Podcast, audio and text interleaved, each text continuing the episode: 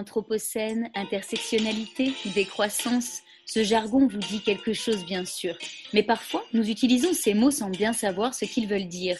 Dans les mots de la science, on revient donc sur l'histoire et le sens de ces mots-clés avec des chercheuses et chercheurs capables de nous éclairer.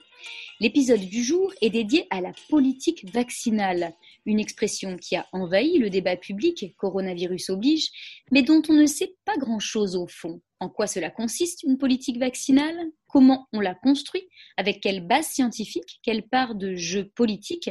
Quel recul historique? Pour nous éclairer, nous recevons avec Lionel Cavicchioli, chef de la rubrique santé de The Conversation, Judith Muller, médecin épidémiologiste affiliée à l'Institut Pasteur, enseignante-chercheur à l'École des hautes études en santé publique. Elle travaille spécifiquement sur les maladies émergentes et sur les stratégies vaccinales sous l'angle de la perception et l'acceptation des vaccins. Commençons donc par parler de votre travail justement. Quoi cela ressemble en ce moment le quotidien d'une épidémiologiste? Oui, donc je travaille sur l'épidémiologie vaccinale mais je travaille actuellement plutôt sur deux aspects. Euh, d'un côté, euh, je m'intéresse beaucoup à la question de balance bénéfice-risque de certains vaccins. Alors, les cas sont rares, mais là où il y a une suspicion d'un effet secondaire grave, et donc j'essaie d'informer pour la santé publique un peu comment cet équilibre entre bénéfices et risques se présente. Et notamment actuellement, autour de la vaccination Covid, euh, je travaille sur l'acceptation de ces vaccinations euh, dans la population et actuellement plus particulièrement les soignants. D'ailleurs, ce travail d'épidémiologiste vaccinal m'emmène toujours à un travail pluridisciplinaire avec des collègues euh, microbiologistes, immunologues pour le côté biomédical et actuellement beaucoup avec les sociologues et économistes du comportement pour la partie de l'acceptation et des préférences dans la population. Alors, euh, d'ailleurs, j'ai été expert dans plusieurs groupes de travail, à l'OMS par exemple, et actuellement, je suis aussi membre de la commission technique des vaccinations. Alors, elle s'appelle la CTV, à l'autre autorité de santé, l'HAS, et je mets donc à disposition mon expertise d'épidémiologiste. Et quand je parle avec vous, bien sûr, je ne parle que de mon expertise individuelle, pas euh, dans le sens du groupe de la commission. Votre expertise, ce mandat à la Haute Autorité de Santé vous place au cœur de la réflexion sur les politiques vaccinales en France. Est-ce que, avant d'entrer dans cette actualité autour de la Covid, vous voulez bien nous expliquer en quoi cela consiste exactement une politique vaccinale? Quels ingrédients, quels paramètres permettent de la définir? C'est effectivement un point intéressant que je développe euh, dans les cours que je donne aux étudiants en santé publique parce que c'est important de bien comprendre cet aspect. Alors, euh, on parle de politique vaccinale en français, mais en fait, le terme anglais est vaccine policy. Peut-être on peut mieux le traduire par un programme vaccinal. Ça fait un peu moins politique, un peu plus technique et je pense que ça correspond mieux à la réalité.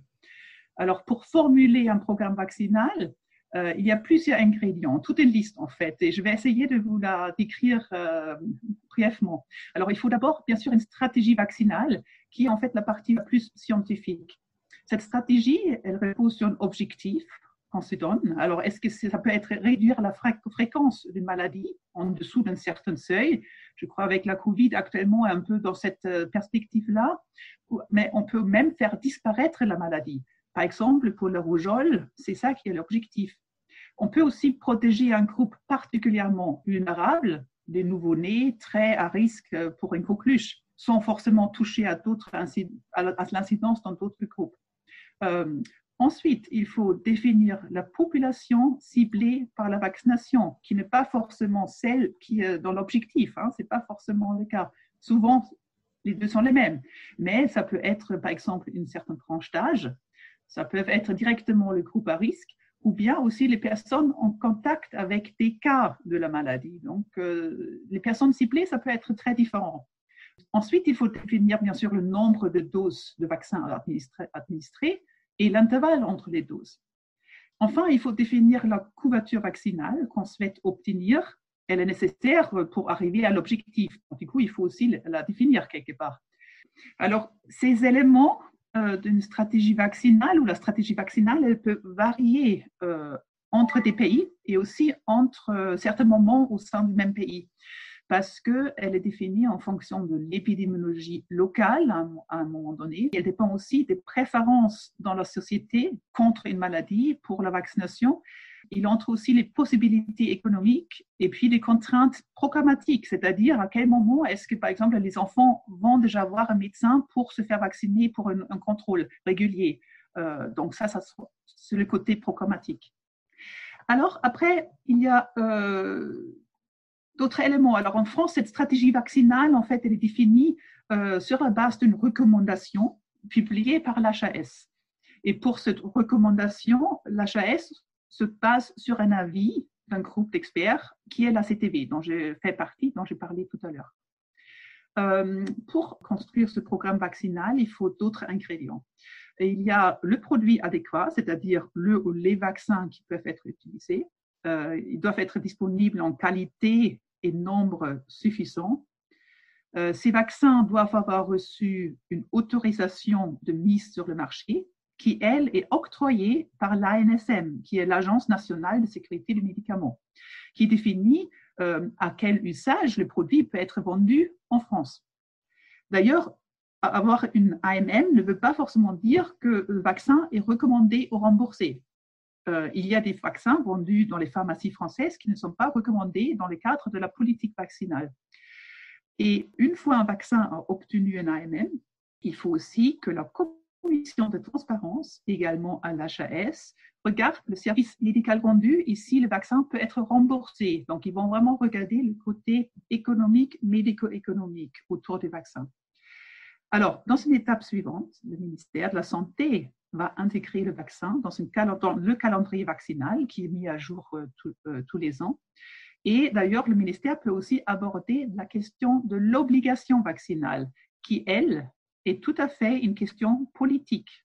Après, le ministère va aussi définir l'accès à la vaccination. En France, typiquement par les médecins libéraux, mais aussi les sages-femmes peuvent prescrire les vaccins et d'autres professionnels peuvent les administrer. On peut aussi facilement accéder à la vaccination par les centres de vaccination, par exemple aussi les PMI pour euh, les enfants. Mais la vaccination peut aussi être délivrée sous forme de campagne vaccinale. Et ça, ce qu'on voit là maintenant avec la COVID. Voilà, donc d'autres points encore que j'ai envie de rajouter, c'est euh, la disposition financière qui doit être définie. Est-ce que la Sécu rembourse le vaccin à 65 ou à 100 C'est tout à fait une question importante pour euh, certains vaccins. Il faut définir aussi un programme de recherche, euh, de surveillance euh, sur l'impact, alors surveillance de la maladie pour, définir, euh, pour décrire l'impact de la vaccination sur la maladie, suivre la couverture vaccinale. C'est assuré par, la, par Santé publique France par ailleurs. Et puis aussi assurer la pharmacovigilance, assurée par l'ANSM, de nouveau cette agence de sécurité des médicaments, pour suivre d'éventuels effets indésirables qui ne sont pas encore connus. Finalement, il y a aussi un point qui est important, qui est peut-être en France un peu le dernier arrivé sur la liste, un peu, c'est la stratégie de communication. Euh, elle est essentielle dans ce nouveau programme vaccinal. Il faut définir le contenu et aussi définir comment cette information est disséminée. Actuellement, c'est donc le ministère et publique France qui sont en charge. Je dis actuellement parce qu'autrefois, quand c'était encore moins bien défini, c'était souvent assuré par les laboratoires les producteurs de vaccins, ce qui bien sûr a causé de problèmes, euh, euh, voilà, des questions de méfiance, etc., viennent aussi un peu de cette époque-là. Une question qui se pose en ce moment euh, dans le cadre de la mise en place de la campagne vaccinale contre la Covid-19, c'est est-ce que cette politique vaccinale a des spécificités par rapport à d'autres politiques vaccinales qui ont pu être menées par le passé? Et si oui, quelles sont-elles? Alors, on peut dire qu'en fait, tous les ingrédients euh, du programme vaccinal que j'ai listé euh, sont définis un peu par les mêmes procédures et les mêmes instances pour la COVID-19 que ce que je vais faire en routine. Donc, euh, le principe est vraiment conservé. La différence est bien sûr, on l'entend dans les médias, on, a bien l'impression que tout est un peu accéléré, mais l'élaboration des différents éléments se fait moins en cascade sur plusieurs mois, mais plutôt en parallèle avec éventuellement des boucles très serrées, c'est-à-dire on essaie vraiment d'aller très très vite. Depuis la publication des résultats des premiers vaccins, beaucoup d'agents, employés, membres des comités travaillent vraiment à arrache-pied euh, pour que cette vaccination puisse commencer et se dérouler dans les bonnes conditions le plus rapidement possible. Je rappelle les mots-clés. Euh, stratégie pour atteindre l'objectif, produits disponibles en qualité et nombre suffisant, accès, communication. Euh, voilà, donc beaucoup d'aspects complexes qu'on traite quasiment jamais à une telle vitesse. Mais le principe de la politique vaccinale est tout à fait euh, préservé. Et en matière de pharmacovigilance, j'imagine que des mesures ont été prises justement pour euh, tenir les mêmes exigences que dans le cas des campagnes passées. Il y a des procédures qui existent déjà, euh, notamment aussi, d'ailleurs, il y a de temps en temps régulièrement certains vaccins qui sont sous vigilance particulière. Euh, c'est plutôt une euh, surveillance active qui s'est fait euh, un peu sur la base de, cohortes de personnes vaccinées qui sont suivies, oui, sous forme d'une cohorte. Alors, on a entendu parler de ce, cette base de données qui sera construite pour euh, suivre euh, vraiment, pouvoir enregistrer chaque personne vaccinée. Et bien sûr, ça, ça fait partie d'un dispositif vraiment très renforcé de, de pharmacovigilance qui est justifié tout simplement par le fait qu'il y a une situation d'urgence euh, je pense qu'on peut dire qu'on peut avoir confiance dans les vaccins et de leur sécurité parce que ce qui a été évalué, ça suit quand même là aussi les procédures habituelles, la qualité habituelle. Mais bien sûr, il y a une vigilance euh, très forte dans la population sur la question et donc il a attendu que par rapport à cette situation d'urgence, euh, que aussi le système pharmacovigilant soit à la même hauteur de priorité et intensité.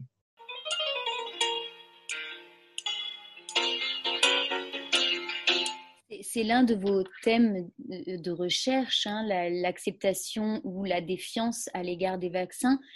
Comment on intègre en fait à la politique vaccinale cette, cette défiance euh, euh, de la population?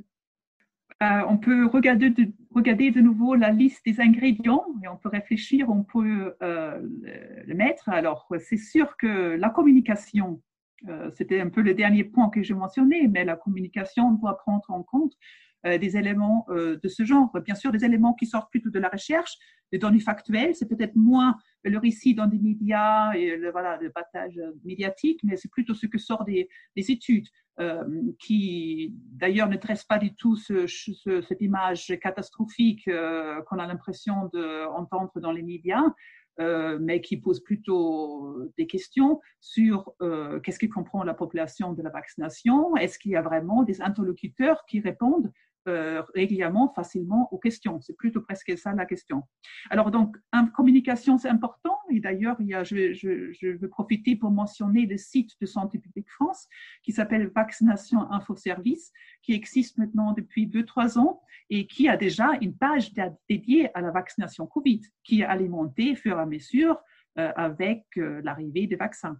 Donc ça, c'est un, point très important. Tout le monde peut y accéder. il y a une partie pour le, euh, le, grand public, il y a une partie pour les professionnels de santé. Alors, il y a, comme je l'ai déjà évoqué, l'accès à une proposition par un professionnel de soins qui sait répondre aux questions. Donc là, il faut aussi former les professionnels. Ça, c'est un point important. Alors, on a l'impression que ça n'a rien à voir avec la méfiance, mais si, en fait, la méfiance, elle est là quand on n'en reçoit pas de réponse euh, à ces questions. Euh, autre point qui est important, c'est de rendre transparent les discussions et les recommandations. Alors là, je pense à l'HAS euh, qui fait beaucoup d'efforts pour euh, mettre à disposition la transcription des discussions. sur le site de l'HAS, on peut retrouver toutes les recommandations. Il faut voilà, prendre le temps de, de, de les lire, mais on trouve tous les débats très bien argumentés dedans. Et puis, aussi, toujours à l'HAS, il faut écarter les conflits d'intérêts dans les comités, dans les commissions. Et ça, c'est un travail qui est aussi assuré par l'HAS avec euh, voilà, une interdiction totale de conflits d'intérêts sur les dossiers traités. Alors, en réalité, les couvertures vaccinales, euh, quand ils sont non optimales, bien sûr, on pense beaucoup, on parle beaucoup de méfiance, mais euh, aussi, souvent, ce n'est pas vraiment le fruit de, de produit d'une méfiance active contre un ou les vaccins, mais plutôt le résultat d'un accès trop compliqué, d'absence de connaissances. Euh, hein, on parle un peu de health literacy dans la population qui est quand même pas au mieux. quelque part, il manque des connaissances sur les maladies, les maladies infectieuses, les vaccins. Donc, du coup, il y a aussi une certaine vulnérabilité par rapport à des rumeurs, à des, des histoires bidules. J'ai déjà dit le manque de réponse aux questions que se posent les gens, notamment, bien sûr, sur l'absence d'effets secondaires. Les gens veulent entendre qu'il n'y a pas d'effets secondaires, au-delà de ce qu'on sait, euh, l'allergie notamment. Euh, les gens comprennent bien qu'on peut avoir une allergie ou qu'on peut avoir des réactions locales. Les gens veulent, mais par contre, aussi entendre qu'il n'y a il n'y a, rien de plus grave. Et, là-dessus, souvent, euh, on, cherche des informations, on ne la trouve pas forcément. Donc là aussi, il faut vraiment renforcer la communication dans cette, euh, direction-là. Alors, tout ça, en fait, fait l'objet de chantiers qui sont en cours depuis plusieurs années. Euh, et d'ailleurs, j'espère qu'ils porteront déjà des fruits dans cette campagne Covid-19. Alors, on peut terminer sur un point d'histoire, si vous le voulez bien. Euh, cette manière de fonctionner, de produire des politiques vaccinales, euh, depuis quand est-ce qu'elle a été mise en place? Est-ce que c'est quelque chose d'ancien? Est-ce que c'est quelque chose qui est relativement récent? Et est-ce que notamment des nouveaux acteurs ont, sont apparus depuis le début euh, de cette façon de fonctionner? Alors, euh, bon, les pays européens à fort revenu ont adopté les vaccinations un peu dès leur invention. Euh, donc là, je prends un peu un historique euh, très ancien. ils l'ont fait tout simplement pour lutter rapidement contre les maladies qui faisaient ravage dans les populations, hein, les épidémies de diphtérie, de polio, méningite, grippe. c'est notamment des épidémies, mais aussi pour protéger au long terme. Euh, quand les maladies ne surviennent plus en épidémie, ils sont endémiques et ils ont éventuellement toujours un fardeau trop, élevé, euh, trop élevé. On est un peu dans cette situation-là. Alors, je crois les acteurs, en gros, en France, ont toujours été, euh, là. Peut-être, voilà, la façon d'interagir a, évolué dans le temps. J'aimerais bien vous faire regarder un peu à l'international parce que ça, c'est intéressant. Alors, les pays à faible revenu, par exemple en Afrique n'avaient pendant longtemps aucun accès aux vaccinations, ou bien uniquement de façon sporadique euh, quand il y avait le financement pour mener une campagne vaccinale. Alors, pour faciliter l'accès à la protection, vaccinale euh, dans tous les pays, l'OMS a, élaboré dans les années 70-80 un programme élargi de vaccination, le PEV. C'était un peu un programme minimal recommandé pour fournir une protection vraiment le standard minimal euh, aux enfants. Ce programme s'est développé euh, depuis ces années 90 et euh, depuis 2000, il a reçu le soutien financier et logistique par des organisations comme l'UNICEF, mais aussi l'Alliance internationale Gavi. Alors, toujours dans ce cadre de PEF, mais aussi pour tous les pays du monde, en fait, l'OMS développe aussi des recommandations génériques pour les vaccinations et elle fait ça sur la base d'un comité composé de, responsables du programme vaccinaux dans les différents pays. Alors, ce comité s'appelle le SAGE. Les, les, recommandations ici par le SAGE ne sont pas obligatoires pour les pays. Par contre, ils donnent quand même un peu une orientation pour définir un peu où est la tendance, où est le mainstream. Donc là, il y avait un peu cette tendance de centralisation, d'établir un standard. Au même temps, euh, il y a un autre courant depuis 10 à 15 ans qui était aussi porté par l'OMS en fait, et c'était euh, la recommandation euh, que tous les pays, ou au moins des groupes des pays, alors des sous-régions, devaient avoir un comité national indépendant qui formule des stratégies pour le pays. Alors on appelle ça maintenant le NITEC, hein, c'est le, terme anglais, le National Independent Technical Group. Et euh, euh, ces NITAG existaient déjà dans beaucoup de pays. En France, par exemple, c'était le comité technique de la vaccination, à l'époque euh, niché dans le Haut Conseil de santé publique. L'OMS a donc peu apporté pour ces pays, mais par contre, il a quand même formulé un standard applicable à tous les pays, notamment par rapport au mode de travail, les méthodes de travail, qui devaient désormais se baser sur euh, des revues systématiques de la littérature, donc des approches très laborieuses, mais qui donnent quand même une, euh, qui, où la décision est vraiment euh, basée sur, fondée dans les preuves et pas seulement dans une opinion d'experts. Dans les méthodes de travail se trouve aussi la gestion des conflits d'intérêts.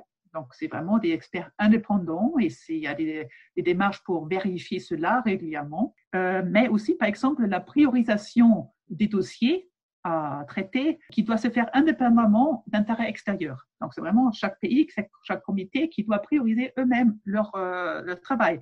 Ça s'explique, c'est important à noter parce que des fois, il y a beaucoup de demandes et bien sûr, euh, il y a un peu la question, mais quel dossier est traité en urgence plus, plus rapidement alors, euh, CNITEC, euh, de, de, façon générale, examine donc euh, s'il est nécessaire d'intégrer un nouveau vaccin dans le programme vaccinal, typiquement actuellement avec la COVID-19, de revisiter de temps en temps les vaccins qui ne sont pas recommandés à l'heure actuelle, euh, par exemple des vaccins qui sont utilisés ailleurs.